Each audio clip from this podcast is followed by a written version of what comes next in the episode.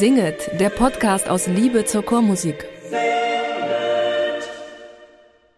Hallo und herzlich willkommen zu Singet, dem Podcast aus Liebe zur Chormusik. Mein Name ist Anne Winter und ich bin mit meinem Bruder Stefan Luthermann, hi Stefan, Hallo. nach Ljubljana gereist und wir genießen diese wundervolle Stadt mit Europa Kantat und haben einen Gast gefunden. Hier mitten im Gewusel, äh, relativ wenig Gewusel, aber Gewusel. Ähm, und zwar Julia Selina Blank. Hallo Julia. Hallo. Schön, dass du da bist. Ähm, Julia, du bist hm, eingefleischten Chordirigentin und Dirigentinnen. Äh, bestimmt ein Begriff. Du hast mehrere Preise gewonnen in der Vergangenheit und äh, bist Stipendiatin ähm, des Deutschen Musikrates. Und meine erste Frage an dich ist, wie mit allen unseren Gästen, wie bist du eigentlich zur Chormusik gekommen? Ja, das fragt man sich immer so, gell? es war immer da, eigentlich. Also wenn ich, es gibt nicht so ein Erlebnis. Äh, meine Eltern singen, der Kirchenchor war immer da. Du kommst aus Starnberg. Ja, genau. Mitten, schönste Gegend, nicht weit vom schönsten Dorf äh, Deutschlands, glaube ich. Bernried, Genau. glaube ich, ist nicht so weit von Starnberg entfernt. Genau. Herrlich, also schönste Gegend, große ähm, Blasmusik- und Chormusikgegend. Genau. Die nächste Kirche war welche? Ja, also wir haben so eine kleine äh, Gemeinde da gehabt, ähm, ein bisschen so, ähm, ja, ein bisschen so freikirchlich. Aha. Mit viel Laienmusik und mein Vater ist auch der Laiendirigent. Also der ist nicht gelernter Dirigent, sondern der ist Ingenieur und dirigiert. Es war also immer da, vierstimmig, mehr oder weniger gut intoniert Aber mit viel Freude. und immer a cappella. Das habe ich, also das ist natürlich, wenn man reflektiert, kommt es einem. Da war ich schon als kleines Kind da. Hab Schön. schon mitgewedelt und sollte es eigentlich nicht. und mitgesungen, lauthals sollte ich auch nicht. Aber du wurdest gelassen oder Äh. hat, man, hat man Grenzen gesetzt? natürlich Grenzen gesetzt, wenn man der Chor dann da singt im, im Gottesdienst und das kleine Kind da rein quietscht. ähm, Ach, kann ja auch ja. süß sein. Ja. Nee, das sind, das muss ich einfach sagen, das ist das Wichtigste. Und dann, äh, meine Mutter ist sehr leidenschaftliche Sängerin, die ist auch, hat auch eine sehr gut ausgebildete Stimme, ähm, ist aber Musikpädagogin, war erst ähm, Krankenschwester und hat dann im zweiten Bildungsweg, nachdem sie fertig mit der Kinderpause war, wie es so damals in den 90er Jahren auch viel in Frauen ging, nochmal eine Ausbildung gemacht ähm, zur Rhythmiklehrerin und ähm, genau. Hat aber immer schon Gesangsunterricht genommen und immer gesungen. Und die hat auch dann in einem, in einem ähm, etwas äh, ambitionierteren Kammerchor, dem Belcanto-Chor äh, Kammerchor München, gesungen. Und da habe ich dann auch als Kind schon Bach-Motetten gehört und Ment-DAW und so. Also ich konnte Bach-Motetten, Ment-DAW, bevor ich wusste, was eine Beethoven-Symphonie ist. so war es bei mir Heavy halt. Orchester. Ja, also Braucht genau, das? das, wirklich Orchester habe ich wirklich viel später erst Ist kennengelernt. doch nur Begleitung. Ja. Also so ähm, die zwei Welten. Das, ähm, ja, und ich habe dann selber aber auch erstmal Geige gespielt und dann Klavier gespielt und so und dann aber auch irgendwie immer gesungen und dann kam halt der Schulchor im Gymnasium dazu. Das war das erste Mal, dass das irgendwie so. Und in der Kirche haben wir natürlich auch immer kleine Kinderchorgruppen gemacht mit zehn Kindern oder so. Und irgendwann war ich dann jugendlich und habe ich das halt dann geleitet. Das Gymnasium am Starnberg? Da warst nee, du? im Gautinger Gymnasium also. Ich bin Schade. in Starnberg geboren und in, ähm, in hauptsächlich im Dorf Unterbrunn bei Gauting aufgewachsen. Der klingt nicht sehr groß. nee, nicht sehr groß. Hat aber einen Männergesangsverein, den ich dann auch irgendwann geleitet habe. der dann inzwischen äh, einen gemischten Chor hat. Der hat einen Jugendchor gegründet, der ist dann zum gemischten Chor geworden oder gealtert.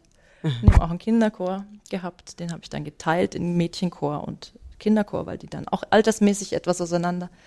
Also es gab eine Zeit, da habe ich die ganzen Chöre geleitet. ähm, also es ist wirklich ähm, ganz Basisarbeit. Ich komme halt auch komplett aus der Basisarbeit. Und ich, ähm, jetzt, wenn ich drüber nachdenke, bin ich so froh, dass ich daherkomme. Mhm. Wie war das? Also ich weiß nicht, wie alt warst du, als du den Männerchor dirigiert hast? Ja, der Männer kommen, also das müssen wir sagen, Chor und Chor waren vielleicht 14 Stück maximal, wenn ja. alle da waren. Und der, der Altersdurchschnitt war zwischen, ja, 60 aufwärts und dann hat man einen jungen Begeisterten in seinen 20ern, der kam dann da auch noch dazu. Ähm, da war ich ja Anfang 20. Und ist ja doch besonders. Oder du, aber du besonders. kanntest die auch vielleicht alle schon. Ein bisschen ja, aber es Mhm. ist natürlich auch der Generationsunterschied und ähm, gleichzeitig hat es natürlich auch im Dorf äh, ich habe mich da mit dem Dorf noch mal mehr integriert ähm, zu meiner in der Zeit, wo ich eigentlich schon wieder weggezogen bin, mhm. habe ich einfach mit dieser Chorarbeit irgendwie noch mal viel mehr Einblick gehabt in, mhm. das, in das Geschehen. Mhm. Und ähm, ja, wir hatten sogar ein Konzert mal, das, da haben wir dafür das Feuerwehrhaus ausgeräumt und eine Bühne reingestellt. ähm, und da haben dann alle Chöre zusammen äh, verschiedene Dinge aufgeführt, äh, ganz locker, so ein Sommerkonzert. Und da habe ich dann aber auch gesagt, jetzt singen wir mal alle zusammen. Und dann mhm. waren da, weiß nicht, 40, 40 Leute auf der Bühne. Und dann hat alle mal gesehen, wow, oder 30, ich weiß nicht mehr so genau, aber auf jeden Fall war das ein großer Chor. Mhm. Von mhm. kleinen Sechsjährigen bis zu den 70, 80-Jährigen. Mhm. Das war wirklich Enkelin und Großvater auf der mhm. gleichen Bühne und das war, da, ja, daran denke ich, das, das haben wir halt so gemacht. Das hat ja, man ja. halt so gemacht und dann ähm, jetzt denke ich da drin zurück und denke mir, wow, was alles geht. ja, wenn man einfach keine Super. Hürden hat. Also wenn du einfach dann von Anfang an schon das als Möglichkeit hast, dass man es machen kann, warum nicht? Genau. Klingt für mich wahnsinnig plausibel. und ich kann es mir auch vorstellen. Du hast dann tatsächlich nach dem Abitur erst Schulmusik studiert. Ja, ja, ich habe sogar erst, erst mal was Pause Sicheres gemacht. Ah. Um das überhaupt. Ich war ja nicht auf einem Musikgymnasium, ich war auf dem Gautinger Gymnasium. Die haben zwar Musik sehr hoch gehalten, da muss ich auch sagen, habe ich meine ersten wichtigen Chorerfahrungen gesammelt, habe auch korrepetiert im Chor mhm. als Fünftklässlerin. weil ich halt Klavier gespielt habe und konnte auf den Dirigenten schauen und dann habe ich halt Klavier korruptiert. Und dann habe ich halt auch noch irgendwelche ähm, Stimmproben gehalten, weil ich meine, ich musste halt einmal nur lesen können und dann mhm. die anderen ansagen und das, so, das ist dann irgendwie so gekommen. Mhm. Ich habe da nie drüber reflektiert. Naja. Weil es war einfach so. Und da gab es dann auch ein Orchester, dann habe ich dann meine Geige mal wieder ausgepackt und so. Also dann ging das dann schon. Ähm, aber die Musik war da wichtig, aber ich wollte immer Welt retten mit Umweltingenieurwesen oder sowas. Aha. habe ich aber dann ähm, bin ich in meinen letzten Jahren im, im, im, in der Kollegstufe, wie man es damals noch genannt hat, bin ich dann in den Bayerischen Landesjugendchor gekommen mhm. und da habe ich dann gemerkt, was Musiker sein eigentlich beruflich bedeuten kann. Und da wurde das dann wirklich ernst mhm. für mich. Und da war es dann klar, soll ich jetzt, äh, war, da war ich erst auf der Gesangsschiene und habe viel geübt und viel äh, Stimmbildung genommen und äh, dafür war dann auch schön, das Jahr nach dem Abitur einfach zu sagen, jetzt schaue ich mal, ähm, will ich das überhaupt? Und dann muss ich üben für die Aufnahmeprüfung, weil das, ich hatte die ganzen Theoriesachen hatte ich nicht im Hintergrund, das musste ich halt alles auffrischen, Gehörbildung und diese ganzen mhm. Dinge. Mhm. Genau, und dann war aber auch, machen wir mal Schulmusik, weil ich spiele sowieso so viele Instrumente und und so und dann war da Ensembleleitung und dann kam das eine zum anderen. Mhm. Und man kann dann vielleicht dann doch nicht noch drüber weggucken, über den, also du hast ja wahrscheinlich dann auch ähm, Kollegen aus dem Landesjugendchor dann vielleicht gesehen, die dann auch andere Karrieren angestrebt haben, aber ich denke, das ist dann doch der Horizont aus dem kleinen bayerischen Dorf, äh, ist dann Schulmusik schon besonders wahrscheinlich? Oder Lehrer, aber prinzipiell ein möglicher Beruf, aber zu sagen, man strebt irgendwie eine wirkliche nationale Karriere bis internationale Karriere, das ist wahrscheinlich erstmal nicht vorstellbar, oder? Nee, ist auch ich habe, glaube ich, auch im tiefsten Inneren nie das Gefühl gehabt, ich bin der Solist. Ich bin derjenige, der alleine sich da durchschlägt. Mhm. Obwohl natürlich Dirigieren auch viel alleine ist. Aber mhm. es ist natürlich, ähm, ach, es ist so ein bisschen dieser schöne Überblick, den man hat. Mhm. Das Gesamte. Das ist, glaube ich, das, was ich auch immer angestrebt habe, auch. Und ähm, ja, wie gesagt, für mich war dann, für mich waren als 14-Jährige, wenn du mich als 14-Jährige gefragt hast, war so, okay, ja, ich werde doch nicht Pianistin, obwohl ich die ganze Zeit Klavier spiele, dann muss ich ja so viel üben. Ich übe ja nicht so viel. ich mache das zum Spaß, ich mache das für mich. Äh, Musik war immer für mich selbst. Ich habe auch nie Wettbewerbe gemacht. Jugend musiziert oder sowas. Das gab es ja Leute im Gautinger Gymnasium. Also ich meine, Julia Fischer war auf, auf dem Gautinger Gymnasium, die, die mhm. Geigerin. Mhm. Also es war schon ein bestimmtes Metier da. Ähm, aber für mich war das nicht. Ich habe halt viel Musik gemacht, aber das war wirklich so sehr wichtig für mich, dass das einfach, mhm. dass das meine Freizeitgestaltung ist und dass das nicht, nicht jemand von außen bewertet. Das war dann stressig genug bei der Aufnahmeprüfung, Vorsingen für den Landesjugendchor, Vorsingen, also Vorspielen und Singen für Schulmusikaufnahmeprüfung, dass man dann auf einmal anfängt, be mhm. wirklich bewertet zu werden. Mhm. Ähm, genau, und äh, dass ich dann überhaupt mal jetzt in meinen späten Zwanzigern Dirigierwettbewerbe mache, das hätte ich mir davor nie gedacht. Also, naja. Ja. Ich, ich wundere mich auch gerade, also das mit dem Bewerten hast du auf jeden Fall noch richtig, richtig echt nachgeholt. Ja. Sehr intensiv auf jeden Fall. so, ähm, du hast aber dann erstmal gesagt, das reicht nicht. Also vor einer Klasse stehen. Also ähm, das Schulmusikstudium m, war ziemlich verbunden mit dem Landesjugendchor, weil der, der Dirigent des Landesjugendchores, äh, Gerhard Gogelhör, auch der äh, Professor für Ensembleleitung in Schulmusik war. Mhm. Ähm, und das hat sich dann, das war dann irgendwie sehr für mich irgendwie eins. Und dann hat sich in der Musikhochschule in München eben durch den ähm, durch diese Studienveränderung, die haben ja das, das, System geändert im Bachelor und Master, als ich angefangen da habe, mhm. als ich dort angefangen habe. Äh, und ähm, obwohl sie das Schulmusikstudium immer noch im Staatsexamen gelassen haben, also das ist nochmal ein anderes Thema. Auf jeden Fall gab es da eine Studienreform und dadurch gab es ein Profil im Schulmusikstudium. Mhm. Man konnte sich also vertiefen in eine Richtung. Und für mich war das dann Chorleitung. Mhm. Und dann ging es los. Dann war das wirklich zweites Studienjahr, drittes Semester Profil, äh, Chorleitung, sehr intensiv äh, jede Woche. Und mhm. da ist dann wirklich Partiturstudium und diese und Stimmbildung, also Stimm, Stimmtechnik und mit, mit Chorarbeiten und Dirigiertechnik.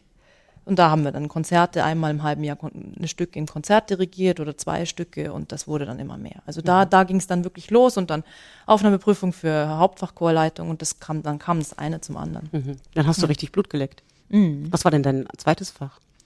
Ähm, ähm, in Bayern kann man noch Doppelfach studieren. Das heißt, ich habe wirklich nur Schulmusik studiert und ich habe dann, denke ich mir, auch im Hintergrund immer gehabt, ich will eigentlich nur Musik machen. und als Dirigent ist man ja eigentlich auch Lehrer. Also ist, ich fühle fühl nicht, dass mhm. ich ein bisschen anders drauf bin. Ich bin nur nicht im bayerischen Schulsystem. Bin ich mhm. ganz froh drüber.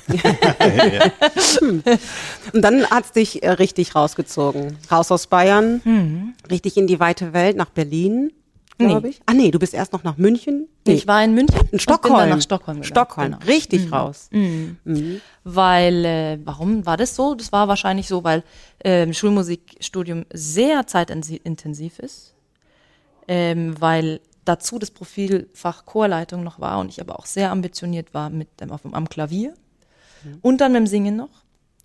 Und ähm, Du bist auch Altistin, ne? Mhm. mhm. Ich habe halt auch dann Solo gesungen, ein paar Solopartien mal so in Projekten gemacht. Äh, Matthäus Passion zum Beispiel mal solistisch mit einem Laienchor gemacht. Das war eins meiner großen Dinge. Ähm, und das war einfach alles äh, zu viel. Und ich habe irgendwie das Gefühl gehabt, ich muss auch mal, ähm, ich, ich hatte das Gefühl, ich war in so einer Walze drin. Ich muss ganz, ich habe auch viel gearbeitet. Ich habe sehr viele Schüler gehabt, Einzelschüler und dann eben diesen Gesangsverein. Mhm. Und dann war so, äh, wenn ich noch was anderes sehen will und dann muss ich das vielleicht jetzt machen, weil wer weiß, wann das noch möglich ist. Mhm. Bringt's ja nicht. Und dann kam, das war das irgendwie so eine ziemlich spontane Entscheidung, dass ich mich fürs Erasmus mhm. entschieden habe und ich wollte aber erst Französisch lernen und nach Paris und so und dann meinte eben besagter Gerd Googlehör, der kriegt jetzt viel Ehre hier, wenn er diesen Podcast irgendwann mal hören wird. Ähm, geh doch nach Schweden, die singen gut da. Ja. ja, stimmt. Ja, das ist guter super. Mann. Ja, ja, weil das waren auch über Ecken, hatte da eben äh, wusste er, dass das die Stockholmer Szene sehr toll ist und habe ich mir gedacht, warum eigentlich nicht? Und ich hatte ja auch im Weltjugendchor gesungen, also ich hatte ja auch irgendwie ein bisschen skandinavische ein, also Freunde, ich mhm. knall immer gegen das Mikrofon. Entschuldigung. ähm, das ist so ein Dirigentending, immer mit den Händen zu reden. ähm, und dann bin ich eben nach Stockholm gekommen. Das war ja auch mit einer kleinen Aufnahme, musste ein Video einschicken und so. Mhm. Und witzigerweise hatte ich mich da auch schon in Norwegen beworben. Mhm. Ähm, aber die haben so spät geantwortet, da hatte ich dann Stockholm schon zugesagt. Mhm. Ähm, nicht wissend, dass ich dann doch irgendwann in, in Norwegen landen werde, ein paar Jahre später. Genau, aber Stockholm war super. Weil da sind ähm, ganz junge Stadt. Ja, und es ist, also die Stadt ist super. Die mhm. damals wurde die ähm, Königliche Musikhochschule, wie sie dort heißt, umgebaut. Also wir waren von Sprengungsarbeiten umgeben, weil da so viele Felsen sind. Die mussten dann die ganzen Felsen ah, sprengen. Okay. Und jetzt haben die eine wunder, wunderschöne neue Akademie. Super Chorsaal. Also ich glaube, Europas bester Chorsaal in der Musikhochschule ist in Stockholm mhm. im Moment. Ähm, genau, aber was dort halt möglich war, wir als Musikstudenten durften in alle Proben rein in ganz Stockholm. Also ich war bei den Philharmonikern, ich war bei Berwaldhallen, bei den Sympho also bei dem Konzert, bei dem Orchester dort. Äh, ich war ganz viel beim schwedischen Rundfunkchor ähm, habe da zugehört. Und wir wussten einfach, wann die Probenzeiten waren und wir sind da einfach reinspaziert. Das war und saßen dann da und haben zugehört. Ich habe so viele Proben einfach mitbekommen ähm, und auch Orchesterproben und du dann Proben ist halt was ganz anderes als Konzerte und du, man Ja. da habe ich dann gemerkt, überall wird wirklich nur mit Wasser gekocht. also es die Arbeit ist bei mir daheim im Männergesangsverein eigentlich die gleiche wie hier. Es geht halt schneller und es ist auf einem anderen Niveau, aber ähm, die die Methoden oder die das äh, die Art zu arbeiten ist das gleiche. Ja, ja. Und, und es hilft, seine eigene Dirigiersprache zu finden, auf jeden Fall, sich sechs wechselnde Dirigenten mit wechselnden Programmen und Sängern zu, anzuschauen. Super Konzept. Und wie Genau. einfach. Ja. Also ich meine, ihr durftet ja wahrscheinlich nicht stören. Also ihr habt Nee, ja, nee, also ihr aber habt euch einfach dann auch mit den Dirigenten dort Ja, mal geredet, wenn die Mhm. Lust hatten. Also Peter Dijkstra zum Beispiel, der, der damalige künstlerische Leiter von Schwedischen Rundfunk, der hat sich dann auch mal kurz zu uns dazugesetzt. Ah ja, wir seid ihr und so. Und dann wird alles dieses, dann kommt alles von dem Podest etwas runter und wird einfach alles ein bisschen pragmatischer. Und was auch, was Schweden auch hat, Stockholm und deswegen auch, ähm, und Oslo hat es auch, das sind diese, diese Probeensembles, mit denen man im Studium äh, Proben hält und Konzerte gibt. Also man hat dann acht bis zwölf, 16 professionelle Sänger, mit denen man im Studium projektweise arbeiten kann. Und da lernt man es wirklich, weil die geben dann auch ab und zu Feedback ähm, und es ist einfach Learning by Doing. Und da kann man auch mal in schwierigere Partituren reinschmecken. Ja. Ähm, und da kriegt man halt extrem viel Praxis. Und ähm, diese Erfahrung habe ich in Schweden gemacht. Ähm, ich bin dann nach dem Erasmus-Jahr wieder zurück nach München, um dort Schulmusik fertig zu machen. Das wollte ich mir dann doch nicht nehmen lassen. und ähm, auch meinen Bachelor in Chorleitung fertig zu machen. Und da habe ich natürlich gemerkt, München hat dieses Angebot nicht mit den professionellen Sängern. Die haben, das Geld ist dann nicht da, es wird anders benutzt, das ist ein ganz anderes System. Und das war für mich klar, ähm, ich suche das wieder. Wenn ich einen Master mache, möchte ich gerne. Das, das ist die einzige Form, wirklich zu lernen und besser zu werden. Genau. Das hat mich dann nach Oslo gebracht. In Deutschland gibt es das nirgends. Dieses praktische Arbeit mit einem Profi-Ensemble, das ist in Deutschland gar kein Konzept. Also mir ist es noch nicht so richtig untergekommen. Es sind dann oft die anderen Studierenden, wenn ich das richtig verstanden habe, die ich dirigiere. Aber dass ich jetzt wirklich mein Ensemble formen kann über eine Zeit, das klingt für mich wirklich, ähm, in Deutschland kannte ich das nicht. nicht, dass, dass man mich hier falsch versteht. Ähm, das, was in, in Schweden war, war eben, oder auch in, in Oslo, dass die einen Pool an Sängern haben, die sie für Projekte einladen. Es sind immer wieder andere Sänger, aber natürlich kommen gleiche Sänger zurück. Also man lernt sich dann irgendwann gut kennen. Aber was aber ist, es ist ein Projekt, eine Woche lang, jeden Tag eine Probe, drei Stunden, mit, mit ähm, Lehrer, der dann da sagt, probier mal so, hör mal hier, warum? Und dann auch Feedback von den Sängern, was brauchst du jetzt, damit du besser singen kannst. Was mache ich oder was muss ich machen, damit ähm, der Sänger, die Sängerin ihr Bestes geben kann? Das ist also das ist so, so ein sehr praktisches Lernen. Ähm, aber es waren immer verschiedene Leute natürlich. Aber dieser Probenprozess vom Tag eins bis Tag fünf und dann ein Werkstattkonzert ist halt, wie es bei den Profis auch läuft. Und dann einfach, und die kommen dann vorbereitet, aber natürlich ist es nicht perfekt. Sie kommen natürlich vorbereitet mit dem Notenmaterial. Und dann muss man halt schauen, wie macht man, wie, wie macht man, wird man Schritt für Schritt besser mit der Situation. Und ähm, ähm, in München hingegen war das viel wöchentlicher Unterricht und mit Klavier dirigieren. Also es waren halt dann zwei, drei, die am mehreren Klavieren saßen, um die Partitur ähm, ja anzuzeigen ein bisschen. Und dann hat man halt, das sage ich mal, das, das ähm, Gestische ge geübt. Schlagtechnik. Schlagtechnik. Und das ist auch gut und das ist auch wichtig. Und ich bin auch froh, dass ich eine fundierte Schlagtechnik in München gelernt habe. Also ich will bitte meinen Kollegen da nicht. Ähm, es war wirklich eine gute Zeit da auch. Ähm, auch in Verbindung mit Schulmusik und Chorleitung. Gleichzeitig hatte ich so viel Dirigierunterricht. Ähm, aber das war dann schon wichtig, in diese Praxis zu gehen und mehr fokussiert auch an einzelnen Stücken zu arbeiten. Ja, genau. Ab, genau, aber die Kombination ist es dann, was dann wirklich wahrscheinlich für den, also man kann ja den Schwerpunkt so oder so setzen, aber ich stelle mir das auch wahnsinnig attraktiv vor. Und also und dann Oslo, also Skandinavien ähm, hat dich dann nicht wirklich losgelassen. Ja, also wie gesagt, ich bin 2016 umgezogen dorthin und ähm, wie es halt so ist, dann fängt man an zu studieren. baut sein Netzwerk auf, sucht sich einen Job, also sucht sich Chöre, mhm. muss ja auch von was leben, vor allem in Skandinavien. und dann haben wir halt, da habe ich auch erst einen ganz, ganz Laien, also sehr normalen Laienchor, also Frauenchor geleitet. Da waren zwar 40 Damen und Frauen und ähm, Damen, wie sie sich selber genannt haben, aber die waren auch nicht so wahnsinnig gut. Aber ich habe es halt, das war cool. Habe ich mhm. auch gleich noch die Sprache schön gelernt. Mhm. Ähm, und dann habe ich, irgendwann durfte ich dann ähm, äh, Kamakure Nova übernehmen. Das ist ein sehr äh, ambitionierter Laienchor mhm. in Oslo. Und ähm, was während dem Studium natürlich sehr spannend war, war die Assistenz im norwegischen Solistchor mhm. mit meiner Professorin, die auch diesen Solistchor leitet, Grete Pedersen. Und das war natürlich ähm, auch zusätzlich zu den Projekten, die man an der Hochschule gemacht hat, ähm, die Proben zu verfolgen, auch mal Stimmproben zu übernehmen. Da, da war man halt ständig damit konfrontiert, mit Chormusik, mit Literatur, Repertoire. Wie kann man sagen, habe ich natürlich dort auch meinen Freund kennengelernt. Das ist natürlich auch ein Grund, dass ich jetzt da geblieben bin. Mhm. Äh, wer weiß, ob ich da geblieben wäre, wahrscheinlich schon, weil es mir sehr gut da auch persönlich oder äh, geht. Ich, es ist einfach ein schönes Land zu wohnen und die schönes Land, eine Familie zu haben. Mhm. genau. Ja. Mhm. Ja. Und du warst ja trotzdem groß unterwegs. Also ja. wir haben ja eben schon, habe ich ja schon mal ähm, bewundernd, leicht bewundernd ähm, angesprochen. Du hast auf jeden Fall zwei sehr große Wettbewerbe gewonnen. Einmal in Hongkong. Man hört mich staunend schweigen. Und in London, das war der erste, den sie damals in London ausgerichtet mhm. haben. Ähm, ähm, diese Vorbereitung für einen Wettbewerb stelle ich mir nochmal super speziell vor, vor allem für den Dirigentenwettbewerb. Der deutsche Dirigentenwettbewerb steht ja noch aus. Mhm. Also eigentlich sollte er ja letztes Jahr stattfinden. Mhm.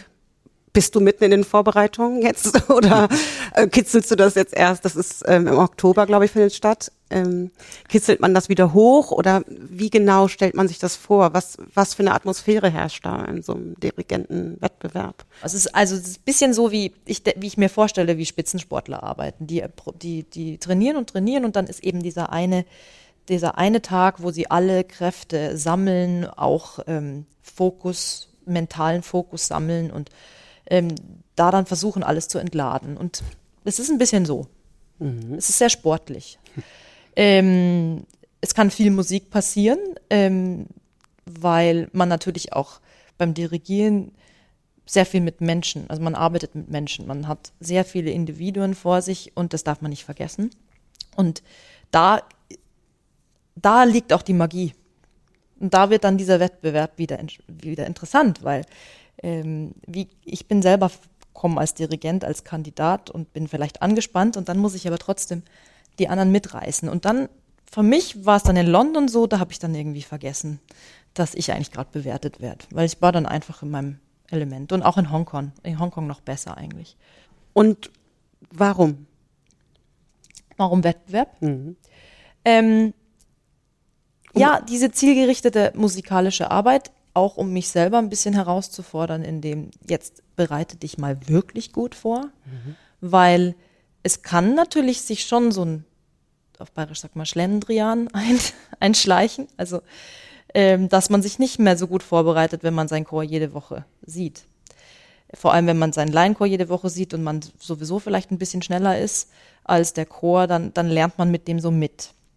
Ähm, bei Profis ist es halt so, man kommt dahin, hat eine Woche oder zwei oder drei Tage und dann ist durch. Also und dann muss man, dann muss man halt dann den ersten Tag dastehen. Und das ist beim Wettbewerb halt zugespitzt noch ein bisschen extremer. Und ich glaube, ich wollte mir das einfach, diese Herausforderung mir selber geben.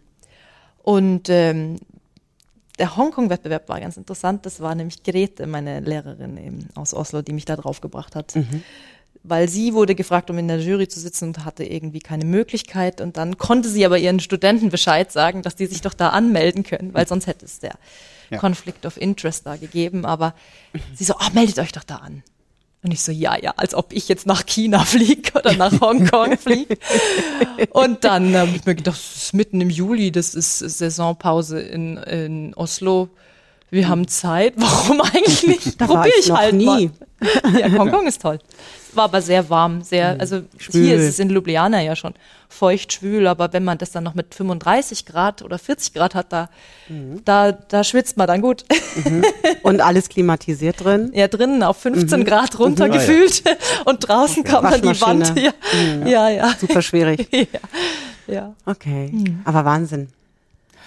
Jetzt hast du ja in, mittlerweile in, in Norwegen Fuß gefasst, hast auch eigene Chöre gegründet. Also du hast schon gerade beschrieben, dass du Chöre übernommen hast und auch Gastdirigate gemacht hast.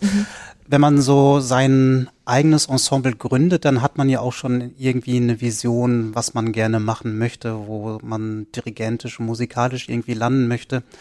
Ähm, es kennen dich vielleicht noch nicht alle, die uns jetzt so zuhören. Vielleicht kannst du so ein bisschen beschreiben, was so deine, deine Schwerpunkte sind. Also wo kannst du dich musikalisch irgendwo einordnen? Hast du Schwerpunkte, Zeitgen also ist es eher zeitgenössische Musik, ist es Romantik oder ist es Barock? Ähm, oder ja, vielleicht fangen wir damit schon mal an. Sonst haben wir einen Wust von Themen, den wir in einer Frage beantworten wollen. Es ist ganz schwierig zu sagen, äh, was mein Schwerpunkt ist, ähm, weil ich die auch nicht selber so wähle. Also es ist natürlich, ich habe zum Beispiel das junge Vokalensemble München gegründet, direkt nachdem ich aus Schweden wieder zurückkam, weil ich so inspiriert war von diesen kleinen, vom Singen im kleinen Ensemble mit gut ausgebildeten Stimmen. Ja. Und da habe ich dann einfach ähm, einige Leute, die mit mir im Landesjugendchor waren und auch schon fertig waren und Ges Gesang studiert haben und das angestrebt haben, habe ich dann gesammelt und versucht. Ähm, also da waren wir dann 16 Leute, auch mit bisschen wechselnder Besetzung. Und ähm, mit 16 Leuten dann aber halt ähm, ja auch Bachmotetten gesungen zum Beispiel oder Ja. Brahms muss man natürlich auch immer den Stimmen anpassen. Mm, Also damit ging's los und ähm, was ist der Schwerpunkt? Ähm, klassisch ausgebildete Stimmen im Ensemble ist, glaube ich, oder im Chor ist mein Schwerpunkt, glaube ich. Und Ja. dann bin, arbeite ich mehr mit A cappella oder mit, mit A cappella oder Chor mit einzelnen Instrumenten. Nicht sehr viel mit symphonischer Chormusik. Aber das ist eher den Umständen.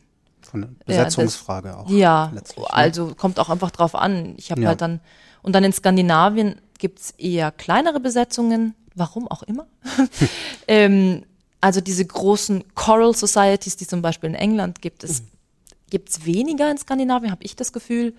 Ähm, und deswegen wird viel mehr A cappella gesungen. Und das hat sich dann irgendwie so ergeben. Ja. Und ähm, mit dem neuesten Ensemble, was ich jetzt ähm, mit zusammen mit meinem äh, Lebenspartner gegründet habe in Oslo, ähm, da haben wir gesagt, da wollen wir wirklich, ist auch, er, mein Lebenspartner ist äh, Bariton, ähm, und es war immer ein Wunsch von ihm auch Bach, ähm, Kirchenmusik von Bach, Kantaten, Motetten, andere Dinge in solistischer Besetzung zu singen, dass man also Solist und Chor, und Chor Ja. Ensemble ist, Ja.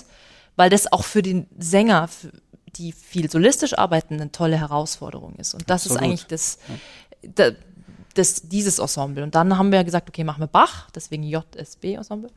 Ähm, und dann kontrastieren wir das und dann kommt da die zeitgenössische Musik rein. Also zum Beispiel ein Projekt war Bach singet, passt Ah, natürlich zu diesem gut. tollen Podcast. Deswegen bist du hier.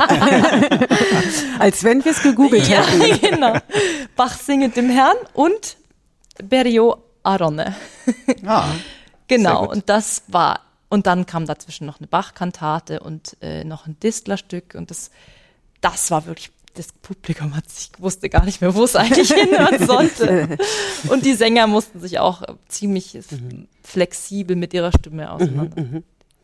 Genau. Ich habe gesehen, du hast ähm, auch in der Vergangenheit immer schon Projekte auch angeschoben, die vielleicht das klassische Chorkonzert so ein bisschen erweitert haben. Sprich, dass der Chor nicht nur äh, gerade vorne steht und, und ähm, natürlich dann auf hohem Niveau auch singt, sondern hast, glaube ich, auch immer schon mal geschaut, wie man so das Kon- Chorkonzert etwas erweitern kann, ähm, so den Erlebnisraum für den Zuhörer noch anders gestalten kann. Ähm, was hast du da für, für Sachen gemacht? Was sind so deine Erfahrungen? Ähm, das sind auch Sachen, die natürlich immer sehr von den Umständen abhängen und von dem, was man, von den Möglichkeiten, die man hat, auch finanziell und zeitlich. Aber wir haben zum Beispiel mit dem jungen Vokalensemble München haben wir einmal mit einem Schauspieler gearbeitet und haben dann versucht, ähm, den Raum halt mit Aufstellungen mhm. anders zu nutzen. Ähm, wir haben einmal eine Kooperation gehabt mit einer mit einer, die nennen sich Big Band, aber sie sind also die Jazz Rausch Big Band München. Das war auch ein mhm. tolles Projekt. Die sind ähm, eine Techno-Live-Band, die in oh, Clubs wow. auftreten. Und da dachte ich mir, das müssen wir machen. Die machen nämlich, die nehmen symphonische Musik, also diese, diese Big Band nimmt symphonische Musik und ähm, hat sie umgemodelt auf Big Band Techno-Sound. Also das mhm. hieß, das Projekt damals hieß Bruckners Breakdown. Und da wollten die dann einen Chor dazu haben. Dachte ich mir, es passt super und so. Und dann waren wir wirklich im Club. Und dann haben wir da auch wirklich dazwischen eine Bruckner-Motette gesungen. ich weiß auch gar nicht, warum ich das gemacht habe. Also es war wow. wirklich Club und Bass und alles und dann wurde es ganz still und dann kam diese Bruckner-Motette, natürlich mikrofoniert und nicht im großen Dom, aber trotzdem das war auf einmal wow. Und dann ging es weiter mit, mit tiefen Bässen und also das war ein echt ein Erlebnis. Ähm, aber jetzt wohne ich halt in Oslo, ist schwierig da auch. Genau. Aber das war auf jeden Fall vielleicht, was man wieder, äh, falls diese Jazz Rausch Big Band den Podcast hört, dass man wieder aufnehmen könnte. Sehr gerne. Ich komme. Ich, äh, es gibt ja auch noch andere Komponisten. Also es muss ja nicht nur Bruckner genau. sein. Genau. Nein, die sind aber Man kann noch mehrere Komponisten sind. zum Nervenzusammenbruch bringen. Ja. Glaube ich auch. Genau. Und ähm, mir schweben auch noch viele andere Projekte vor, die natürlich auf Förderungen warten. Mhm. Ähm, ja, für, wir haben ja deutsche Zuhörer, die haben vielleicht von der skandinavischen Chormusik schon ein bisschen was mitbekommen, aber ähm, das Schöne ist, du kennst ja jetzt ähm, die deutsche Chorszene von klein auf, hast in Schweden reingeschnuppert, jetzt in Norwegen. Wie kann man das vergleichen zu Deutschland? Also sagen wir mal jetzt nicht ähm, die einzelnen Chöre, sondern so die, die Chorszene. Man weiß ja, Skandinavien singt viel mehr als auch äh, als die Deutschen, wobei wir in Deutschland ja schon sehr viele Chöre haben. Aber wie stellt man sich das vor in Norwegen? In Schweden gibt es das Sprichwort, wenn sich zwei äh, Schweden treffen, dann gründen sie einen Chor. Wie ist das in Norwegen? Norwegen ist vielleicht gar nicht so ähnlich wie Schweden, wie man vielleicht denkt. Es ist ein bisschen so, als ob wir immer Österreich und Schweiz in einen Topf werfen würden. Mhm. Sie sind nicht das Gleiche. Und so ist es bis vielleicht mit Norwegen und Schweden auch, wenn ich das mal so ein bisschen platt äh, vergleichen darf. Ähm, weil in Norwegen ist die Chorszene ähm, nochmal anders als in Schweden. Mm, aber was was mir auffällt, wenn ich mit Chören dort arbeite oder wenn ich auch Künst, die künstlerische Leiterin eines Chors bin, ist die Art, wie Chöre auch administrativ von innen heraus geleitet werden. Also ich, ich bin da eigentlich als Dirigentin Teil des Vorstands und des Teams, das aus dem Chor rauskommt. Mhm. Es ist sehr gleich. Es ist nicht, dass ich das letzte Wort habe. Und das habe ich das Gefühl gehabt, dass das in Deutschland, oder wenn ich jetzt mit Kollegen spreche, die schon jahrelang in Deutschland verschiedene Laienchöre leiten, dass die wirklich das letzte Wort haben, dass die die ganze Arbeit machen, ja. ähm, dass die den Chor verkörpern. Und das Gefühl habe ich in Oslo nicht. Mhm. Da bin ich wirklich immer in also ich habe zum Beispiel ein Musikkomitee in meinen Chören, mit denen ich zusammen okay. Programme bespreche. Mhm. Ähm, das finde ich natürlich gut, weil ich dann auch einfach vom Chor, also vom Inneren des Chors höre, wo soll es langgehen, womit fühlen wir uns wohl, ähm, was gibt es noch für Ideen. Natürlich bin ich, sag ich mal, ich bin die Professionelle, ich habe den Überblick über die Literatur und ich muss dann entscheiden. Ich bin mhm. auch diejenige, äh, die wissen sollte, was der Chor meistern kann und was nicht. Ähm, aber das, diese Art von Arbeit finde ich super. Mhm. Diese, das ist natürlich diese beka vielleicht bekannte oder berühmte Hierarchielosigkeit in Skandinavien. Und die ist in mhm. Norwegen sehr ausgeprägt. Ich empfinde, sie ist in Norwegen noch mehr ausgeprägt als in Schweden. Mhm.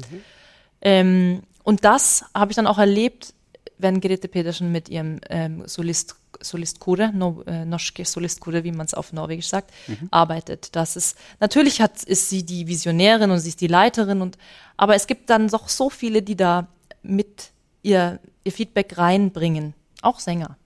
Mhm. Also natürlich auch die Sänger. Und Ähm, das finde ich im Laienchorwesen noch viel ausgeprägter und das finde ich gut. Und das würde ich mir vielleicht, kann das eine Inspiration sein für Chöre in, in Deutschland. Ähm, vor allem für Chöre, die ein hohes äh, Level haben, wo ja viele Mitglieder sich ja in anderen Chören auch schon gesungen haben und viel Erfahrung mitbringen. Es, ein Chor ist nicht sein Dirigent, obwohl ein, der Dirigent den Chor wirklich in, an die Wand fahren kann oder zu, in die neue Höhen äh, heben kann, ähm, ist ein Chor die, diejenigen, die da singen. Das darf man nicht vergessen. Und ja. das, das genieße ich sehr in Norwegen, weil es auch ziemlichen Druck von mir wegnimmt. Ja, aber das ist ehrenamtlich dann von, von ja, den ja. Chormitgliedern mhm. dann. Ne? Das wir, mhm. Es gibt jetzt keine bezahlten Posten. Nein administrativ gesehen mhm. und so. Ja. Also die Kammerchor in Nova, also mein, meinem Kammerchor in Oslo ist es so, da wird einfach erwartet, dass jeder eine Aufgabe übernimmt. Die sind ähm, jetzt im Moment nicht voll besetzt, aber sind Mitte, also sind so 25, 26 Leute. Wir wollen ho hoffentlich irgendwann mal auf 32 voll werden mit Männerstimmen, wie immer halt. Ja. ähm, auch hier wieder der Aufruf von mir, Tenöre, Steuerbefreiung für Tenöre europaweit. Ich bin immer noch dabei. Oder tiefe Bässe. Ja. Und tiefe Bässe. Tiefe Bässe dürfen auch. alle nach Skandinavien ja. ziehen. Ja, Sie können sich auch bei uns melden. info at singit.de. Ich leite das entsprechend weiter. Ja. Ähm, genau. Ähm, das ist sehr inspirierend, finde ich. Ja. Mhm. ja. Und ähm, wenn ähm, wir haben hier jetzt auf dem Festival ähm, auch erfahren, dass alleine diese diese Riesenchorverbände ähm, und die Leute, die sowas wie dieses Festival auf die Beine stellen in diesen Zeiten, das ist ein Arbeitsaufwand, der für Einzelne mittlerweile nicht mehr zu stemmen ist. Also ich habe schon gesagt, wir bräuchten eigentlich so eine kleine Wundenleck-Ecke, so eine, so eine Jammerecke, wo alle mal hingehen können und jeder das auch versteht und man sich mal einfach wirklich mal ausheulen darf, weil es sehr, sehr schwierig ist, dieses ähm, Festival, was äh, unter keinster Weise mehr ähm, ein Plan B ist, sondern ein Plan M vielleicht. Mhm. Und jetzt kommt noch das Wetter dazu. Also mhm. vielleicht ist es Plan P. Mhm. Ähm, und das ist für Einzelne, die das in Vollzeit hier machen dürfen, bezahlt schon extrem. Ähm, wenn ich es aber ähm, über die Chorszene sehe, wie viele Termine umgeschoben werden und verändert und Hygiene und so, es ist nicht leistbar und die Erschöpfung ist spürbar. Und vielleicht ist es wirklich eine Idee, das einfach auf viele zu verteilen, weil gesing, gesungen äh, möchte ja werden. Also jeder will ja singen. Also Hauptsache, mhm. wir, es wird gesungen. Aber um das wieder zu schönen und zu großen Projekten zu führen, wäre es wirklich Gutes zu verteilen. Mhm mehrere Köpfe denken auch ähm, flexibler und variierter. Aber man muss sich natürlich abstimmen und das ist auch eine skandinavische. Besonderheit. Äh, Meetings, also das heißt auf, auf äh, Norwegisch Möte, mhm. ein Meeting oder ein Treffen und es gibt's viel. Also davon habe ich dann Vorstands äh, äh, habe ich dann mit den einen, mit dem Vorstand und dann habe ich die andere Sitzung mit dem Programmkomitee und dann wollen das Konzertkomitee will auch noch und das soziale Komitee fragt mich, ob ich ob ich Zeit habe für, für den Nova-Abend. und weil ich muss ja da auch unbedingt dabei sein, das ist super. Ja. Aber es ist dann auf einmal so, oh Leute, muss ich da überall dabei sein und mitbestimmen, könnt ihr mir nicht einfach eure ja. Fragen schicken und ich schicke dann eure Antwort. Also ähm, gesprochen wird viel mehr. Ja, und das ist aber auch vielleicht ein demokratisches Verständnis, das einfach sehr breit in Norwegen ähm, verankert ist. Alle, alle, dürfen, alle dürfen zum Chef gehen und sagen, was sie nicht mögen. Das dürfen wirklich alle. Aber das Tolle ist ja, also ich, ich, ich meine, in Deutschland versuchen wir ja immer, unsere Chormitglieder ein bisschen zu motivieren, dass sie auch Aufgaben übernehmen. Das funktioniert manchmal besser und schlechter. Aber das Schöne ist ja, je mehr involviert sind, desto größer ist das Commitment zum Chor. Das heißt, man, die stehen dann ja wirklich dahinter. Und je, wenn sie Aufgaben haben, dann fühlen sie sich auch wirklich als Teil des Chores. Und ich weiß nicht, wie du das beobachtest in, in Norwegen, ähm, wie dann die, die Teilnahme ist. Ich meine, sind sie immer bei den Proben oder wie ist die Verbundenheit zum Chor? Ist dies, kann man das irgendwie in Worte die Probenmoral. fassen? Ja, die Moral und. Das ist Menschen sind Menschen, Ja. darf ich mal so sagen. Also und es ist, wenn sich ein Konzert nähert und dass ich den Finger drauf setze, sage jetzt diese Dinger, dieses dieses Stück muss auswendig gehen, dann kommen sie auf einmal alle. Oder wenn sich ein Konzert nähert Ja. und wenn das Konzert in vier Monaten ist, dann dann ist es leichter mal abzusagen. Ja. Das muss ich jetzt, so ist es. Ja. Und da sind natürlich immer die gleichen Kandidaten, die dann ähm, öfter absagen und dann sind es meistens auch noch die, die die Literatur vielleicht leichter lernen und deswegen wissen, okay, ich muss nicht zu jeder Probe, ich kann. Ähm, das ist ähm, überall das leider überall das gleich. Ist überall gleich. Aber was ich in, äh, in der, der Corona-Zeit fand ich ganz toll bei diesem Kammerchor auch, dass, äh, weil wir ja nicht, wir durften ja nicht proben zusammen, wir haben dann über Zoom versucht, ähm, mehr oder weniger, wir haben auch Jamulus dann eingeführt, ähm, mit viel ähm, ja, Enthusiasmus und dann wieder Rück, Rückschläge und so weiter. Aber wir haben versucht, einfach den Chor am Leben zu halten. Und was sie dann auch gemacht haben, die haben sogenannte Stadtwanderungen ähm, organisiert, wo man dann gesagt hat, dass wir uns mal wieder in der Realität alle treffen. Lass uns doch einen Spaziergang machen.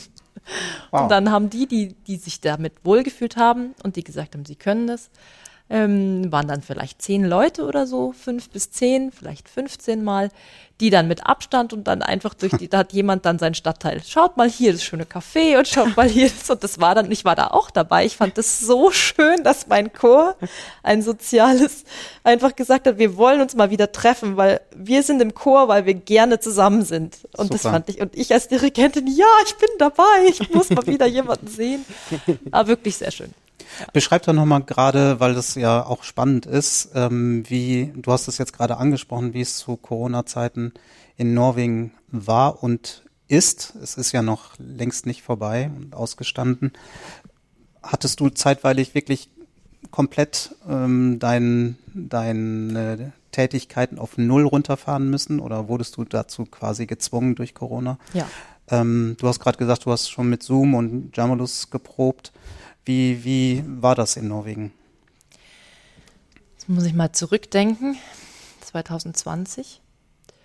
Ähm, da kam das natürlich alles sehr ähm, spontan, dass man auf einmal nicht mehr sich Ja. treffen durfte. Und dann hat es einige, ein, zwei Wochen gedauert, bis sich alle irgendwie gefangen haben. Und dann haben die ersten Chormitglieder und Vorstände angefangen, was können wir alternativ machen. Und wir haben da gesehen online, da gibt es dieses Ding, Zoom und so. Und dann ging es halt los. Ähm, und damit haben wir uns dann ähm, über Wasser gehalten, haben herausgefunden, wie man damit probt. Das ging ganz gut, weil die meisten Programme schon in Persona ein, zwei Monate geprobt worden waren und dann konnte man einfach, dann hat man halt so, wie man schön deutsch sagt, betreutes Üben gemacht. Ja. Ähm, ich saß dann am Klavier und ähm, dann konnten die alle ihre Stimme zu Hause dazu singen. Und wahrscheinlich, nebenbei bemerkt, war das Internet wahrscheinlich auch besser als in Deutschland, so dass es funktioniert hat. Ja, natürlich in der Innenstadt Oslo war es gut, aber ich habe ja auch Chöre außerhalb und da, da vor jemand, der nicht so technisch affin ist und der vielleicht nie eine starke Internetleitung gebraucht hat, weil er keinen Gaming, Ja. Gaming äh, Sohn oder sowas zu Hause hat. ähm, oder die anderen mussten dann ihre Jugendlichen aus dem Internet rausschmeißen, damit sie zwei Stunden Chorprobe machen durften. Ähm, aber das hat uns dann einfach, ähm, es war einfach üben. Das hat gut funktioniert. Und dann durften wir im Mai 2020 schon wieder proben. Das ist ja der große Unterschied zu Deutschland gewesen. Das, das Singen war nicht so das schwarze Schaf von Corona. Oh, oh, Singen ist ganz schlimm und überträgt alles. Das haben wir, das, so war die, wurde die Diskussion in Norwegen gar nicht geführt. Und deswegen wurde dann im Mai wieder aufgemacht und wir haben mit großen Abständen dann erstmal draußen, aber dann auch wieder drinnen proben dürfen. Haben dann äh, mit manchen Chören ein kleines Sommerkonzert, halbe Stunde irgendwie draußen geben dürfen mit maximal 50 im Publikum. Das war so toll, das war so ein tolles Gefühl. Jetzt haben wir es überstanden. Ja. Little did we know. Und dann ähm, hatten wir dann das Konzert, was dann natürlich im Sommer sein sollte. Das große wurde dann in den Herbst verschoben. Das haben wir dann auch noch geben können. Und dann kam bei uns der, das Singverbot oder das, das Verbot, sich in Gruppen zu treffen und zusammen zu singen, erst wieder im Dezember, Ja. kurz vor Weihnachtskonzert. Das war eigentlich schon fertig geprobt. Ach, es waren so schöne Weihnachtskonzerte. Oh, ich hoffe, wir können sie dieses Jahr durchführen. Ja. Ähm, und seitdem ist Stille. Und das war jetzt schwierig. Ähm, vor allem mit einem neuen Repertoire ab Ja. Januar anzufangen, wo man das noch nicht im Ganzen und in der Gruppe gehört hat und noch die meisten keine Vorstellung davon entwickeln konnten, Ja. was das, und das ist jetzt die echte Herausforderung, das nach dem Sommer das Niveau wieder hoch zu. Und der Dirigent hört ja die Sänger auch nicht. Nee. Also man weiß ja gar nicht, wie gut die üben. Wir haben Jamelus dann probiert technisch in einem Quartett und haben gesagt, ach, probier mal einfach mal Bach, Motette Lobet, den Herrn. Probieren wir es einfach mal. Zu viert über Jamelus. Es ging. und wir waren so gerührt, weil wir uns endlich mal wieder gehört haben und weil wir endlich mal wieder zusammen gesungen haben. Ja. Ähm, und dann dachte man, ach, das machen wir. Und dann natürlich, wenn dann 25 in der Leitung sind, dann quietscht so hier und da und dann das, da waren wir dann zu wenig technisch ähm, drin in der ganzen Materie. Wahrscheinlich, wenn wir jemanden wie Jim Janö, der ja, Ja. hier ist, ähm, aus Dänemark gehabt hätten, hätten wir wahrscheinlich herausgefunden, wie wir das perfekt machen können. Aber jetzt hoffen wir einfach alle, dass wir im Herbst wieder. Das heißt, du hast, ihr habt dieses Jahr noch nicht in Präsenz geprobt? Doch, im Parkhaus. Ist draußen. ist draußen mit Dach über dem Kopf und gar nicht so Und schlechte gute Akustik. Akustik, Ja. ja. Und da entstehen natürlich wieder Ideen, sollen wir nicht hier mal ein Konzert machen? Ähm, vielleicht wird es auch mal was. Wer weiß, was wir daraus gelernt haben. Vielleicht mit Skateboards auf der Seite, weil die waren dann auch wirklich da und wir dachten so mal, schauen, wie lange die klassische Chormusik aushalten oder ob sie irgendwann Am geht. Hamburger Hauptbahnhof ist klassische Chormusik oder klassische Musik tatsächlich der Obdachlosenschreck, was, Ja. was am Anfang sehr gut funktioniert hat und dann ist es ins Gegenteil gekippt. Also es hat er dann eher tatsächlich Obdachlose angezogen und andere Menschen auch. Irgendwie war es dann ganz nett, aber es ist halt sehr schön durch Bruckner zu laufen zum Bahnhof oder so.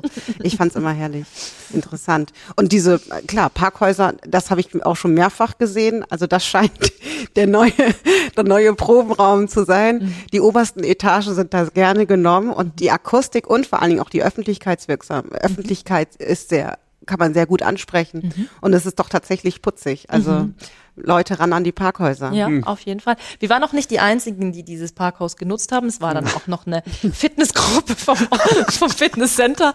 Die mussten wir dann, wir mussten dann irgendwie mit denen verhandeln, wer wann da, weil die hatten natürlich extrem basslastige Musik, die konnten wir Ah. nicht. Immer. Und dann war sogar noch ein anderer Chor, aber die haben sich dann eine andere Ecke gesucht und das war dann anstehen am Parkhaus.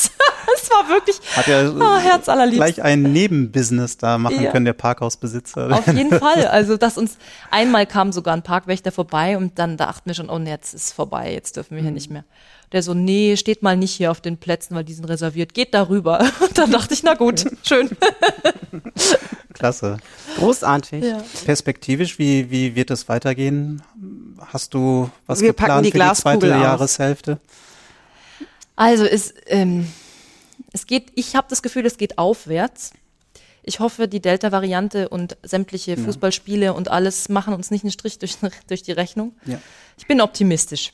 Ich habe das Gefühl, es geht aufwärts. Wir haben Planungen, äh, also wie gesagt, mit meinen Chören in Oslo. Ich habe auch Einladungen für ähm, andere Chöre. Ich darf zum Ja. Beispiel, darf ich das schon sagen? Ich glaube schon. Ich darf zum Beispiel wieder zum slowenischen Philharmonischen Chor Ja. im Februar nächsten Jahres. Ähm, Da warst du schon häufiger. da war ich einmal Ah. und zwar auch interessanterweise 2020 am 8. März. Es war ein Tag, bevor hier in Ljubljana der Lockdown war. Da habe ich noch ein Konzert Wow. hier geben dürfen. Glück gehabt.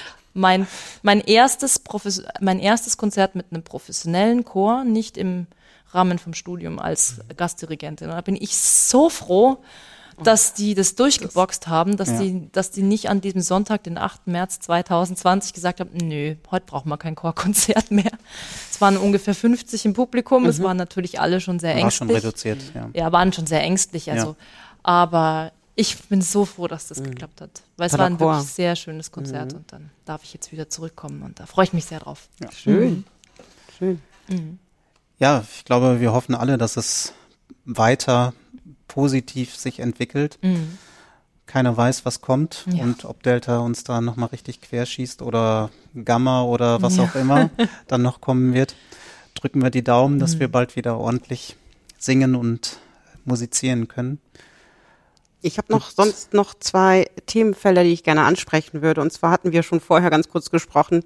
Erstens, ich freue mich natürlich mal wahnsinnig, wenn wir auch weibliche Gäste haben. Das liegt nicht nur an Stefans ähm, Auswahl unserer Gäste, sondern es ist tatsächlich so, dass die Szene sehr viele weibliche Protagonisten hat, aber ähm, in, ein, in ganz speziellen Feldern leider nur.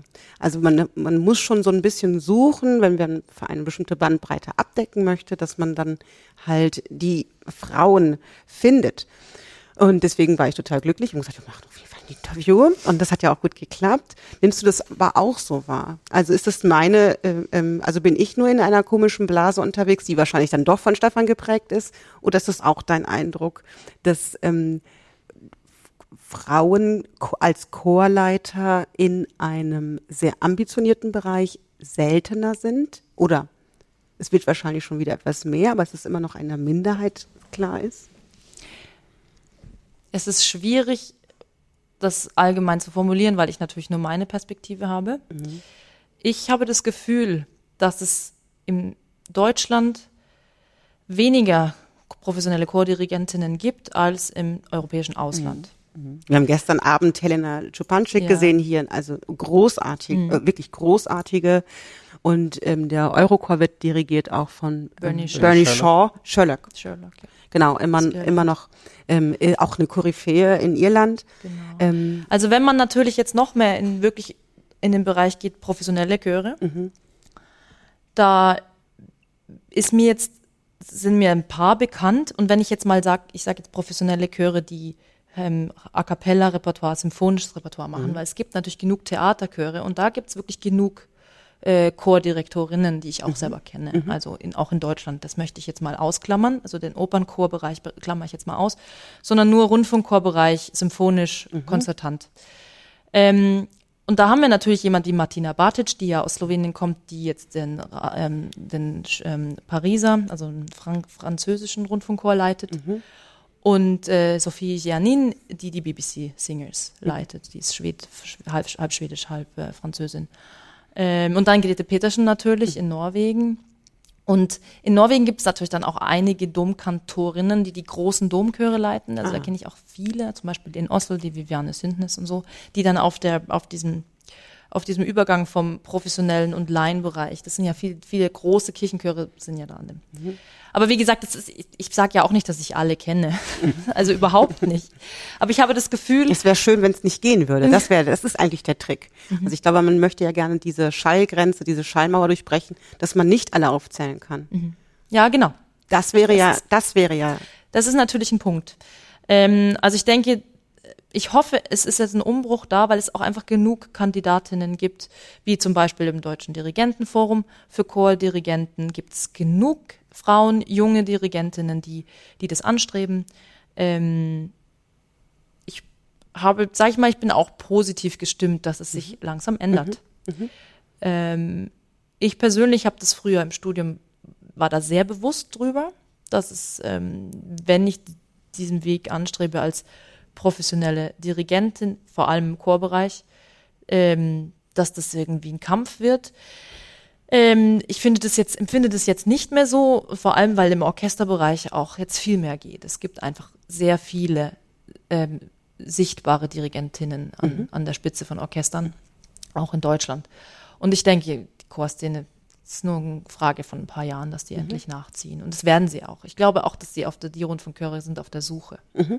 Und in dem organisatorischen Bereich, in der Förderung, ähm, wenn man hier ähm, eine Etage höher läuft, ähm, äh, auch das mag meine, meine ähm, Wahrnehmung sein, es sind die Gremien auch noch sehr gerne männlich besetzt und auf jeden Fall nicht paritätisch äh, männlich-weiblich besetzt.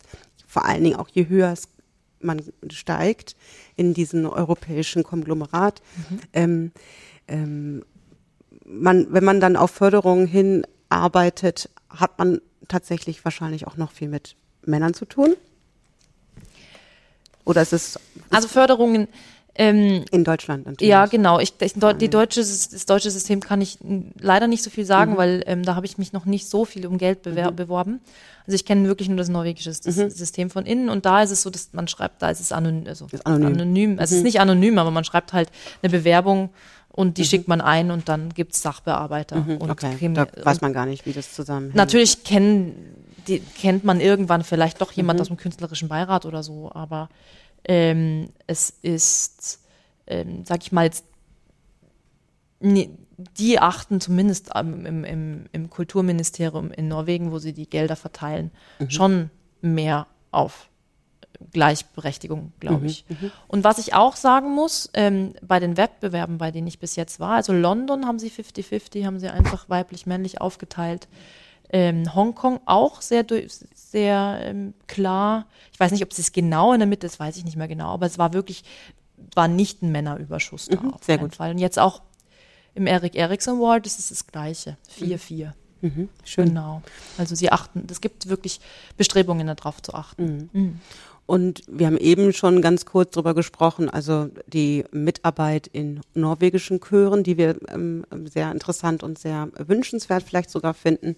Ähm, in, wir, aber man spricht ja auch über Geld. Man, große Projekte finanzieren sich auf gar keinen Fall über die Eintrittsgelder, das ist schon mal klar. Nein, und das Risiko kann kein. 8 Prozent, 10 Prozent des Budgets sind die Eintrittsgelder. Genau. Je nachdem, wie viel ja. Publikum man sieht. Also es, es schwer zu glauben immer noch, aber so, so ist, ist, es. Das ist die Realität. ähm, und das liegt nicht daran, dass der Chor so viel Geld einsteigt oder so. Oft sind die Chöre ja Laienchöre, das heißt, er kostet gar nichts im Prinzip, aber sehr viele Sachen kosten trotzdem Geld. Die Musiker, die man einlädt, meistens.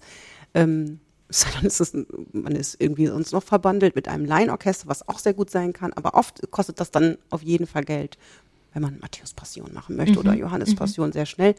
Um, aber dann braucht man Raum, Miete, ähm, Geld für ähm, Werbung und mhm. so weiter, der Dirigent oder Solisten mhm. und so weiter. Ähm, in Norwegen passiert dann dieses Einholen der Gelder auch über ein äh, wie heißt es, Meeting, nochmal auf Norwegisch, das finde ich so ein ähm, schönes Wort. Möte. Möte. ja, ähm, ja das, ist ein, das ist der Vorstand, ich mache das nicht. Mhm. Weil, also ich sitze an Bewerbungen für meine professionellen Projekte, die ich selber auf die, aus dem Boden stampfe, mhm. sozusagen, ähm, mhm. ähm, zusammen mit, äh, mit jemand anderem, mit man teilt sich dann vielleicht die Arbeit mit anderen professionellen Musikern, die auch gerne Projekte äh, machen wollen. Aber in meinen Laienchören mache ich das nicht. Nein. Und das ähm, äh, da ist natürlich dann sehr abhängig davon, dass man jemand im Chor hat, der weiß, wie man, wie man das beschreibt, wie man eine Bewerbung mhm, schreibt. Mhm, ja. Das kann man aber auch lernen. Mhm. Und vielleicht liegt es an dem norwegischen ähm, ähm, Förderwesen für Laienchöre. Die geben aber auch zum Beispiel Seminare, wie man gute Bewerbungen schreibt und so. Oh, das gibt's ja. Und ähm, ich gebe dann immer meinen Chor Sängern, die sich damit befassen, meinen Vorständen Tipps, wenn ich irgendwas höre, wenn ich irgendwas auf meinem Facebook-Feed ähm, ähm, hochkommt, wo ich sage, das ist doch was für euch. Aber ähm, ich muss eher fragen, wie viel Budget haben wir? Haben wir Budget für, ein Harfe, für eine Harfe, für mhm. Ceremony of Carols? Haben wir Budget für einen Pianisten? Haben wir Budget für, für weiß ich nicht, Blasquintett? Das wollte ich jetzt eigentlich immer mal machen. Das Budget war nicht da, deswegen ist dieses Konzert noch nicht entstanden. Ähm, mhm. Ich muss fragen. Mhm. Ja, ja. ja. Mhm. Und ähm, wenn du jetzt für deine Profichöre, das ist ja dann, es geht ja sehr schnell ins Geld, wenn nämlich dann der Chor ein Geld kriegen soll. Also dann zählt ja jeder Sänger wie ein Solist. Ja, ein Musiker. Jeder Sänger ist ein Musiker. also, und so soll das sein. Genau. Nicht, ähm, also der Chor ist, wir haben das ja auch vorher schon etwas mhm. besprochen, bevor wir diese mhm. Podcast losgelegt haben ähm, ein Chor wird von Veranstaltern sehr gerne als eine Sache gesehen. Mhm. Ähm, aber ein Chor ist auch, je nachdem, wie groß der Chor ist, 30 Individuen, die ihre Stimme ausgebildet haben, die das professionell machen, die davon leben müssen. Und das ist das, was, die, was es kostet. Mhm. Ähm, eigentlich. Und es, meiner Meinung nach wird noch viel zu sehr ähm, deswegen auf große, gute Laienchöre zurückgegriffen, um große symphonische Werke zu machen, ja.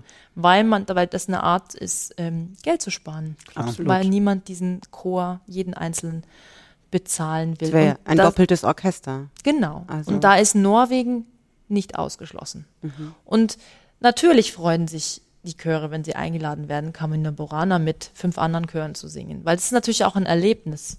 Aber wenn es natürlich dann das Oslo Philharmonische Orchester, das übrigens jahrelang von Maris Jansons geleitet wurde, das mhm. darf man nicht vergessen, ähm, dann einlädt für so ein Open-Air-Projekt und dann sich aber nur die Laienchöre holt, mhm. ähm, weil sie das ist halt ein Kostenpunkt und das muss, ich finde, das müssen wir besprechen, weil dann Chormusik kommt dann ganz schwer aus dieser Laienecke raus. Es ist, ist ja sowieso, wir sprechen ja jetzt, wie wir drüber sprechen. Ich arbeite sehr viel mit Laien, obwohl ich auch mit Profis arbeite ja. und vielleicht hoffentlich auch immer mehr mit Profis arbeite. Das ist eine sehr verbandelte Geschichte. Laiensänger, ähm, Chorsänger, Laienchöre, professionelle Chöre. Und das finde ich auch sehr gut. Ich mag diese Synergie sehr. Aber ähm, man darf nicht vergessen, dass das, das gute Ensemble-Singen ist auch eine, ähm, ja, das muss man lernen. Ist ein Beruf. Mhm. Und das, das muss auch kosten. Mhm. Ja.